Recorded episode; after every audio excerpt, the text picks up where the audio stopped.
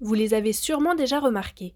Tous les jours, dans les rues, les trams et de plus en plus sur nos smartphones, une multitude de cartes rythment nos déplacements et sont essentielles à notre perception des espaces. Véritable objet de notre quotidien, nous avons rencontré Chuni, étudiante en géographie à l'Université de Strasbourg, pour comprendre la façon dont elles sont mises en forme.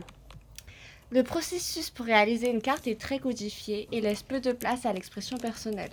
La première étape est le repérage et l'analyse des lieux. On choisit et délimite l'espace et hiérarchise les informations trouvées telles que la place des bâtiments, les routes et les espaces verts. La deuxième étape est la mise en page.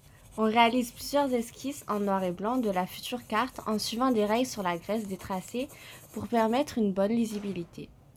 La troisième et dernière étape consiste à attribuer les couleurs, qui sont encore une fois choisies logiquement, grâce à des codes. Mais s'il y a beaucoup de règles à respecter, celles-ci peuvent être détournées, et les cartes peuvent devenir un support de manipulation. Thomas, prof de philosophie, nous explique. C'est vieux comme le monde, euh, manipuler des images. On pourrait même dire que c'est un des fondements de notre société. Partager entre iconodules, iconoclastes, euh, aimer ou réprimer des représentations. On peut tout faire avec une image. C'est une représentation de ce que nous imaginons être la réalité. Mais ce n'est pas la réalité.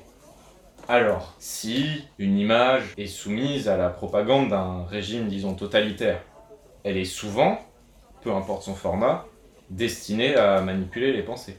Ainsi, la cartographie est un outil formidable, mais qui a ses limites. Il faut donc rester vigilant, même avec les nouvelles cartes en réalité virtuelle que Google Maps a diffusées il y a une semaine. Sans détour, on se retrouve la semaine prochaine pour un nouveau numéro.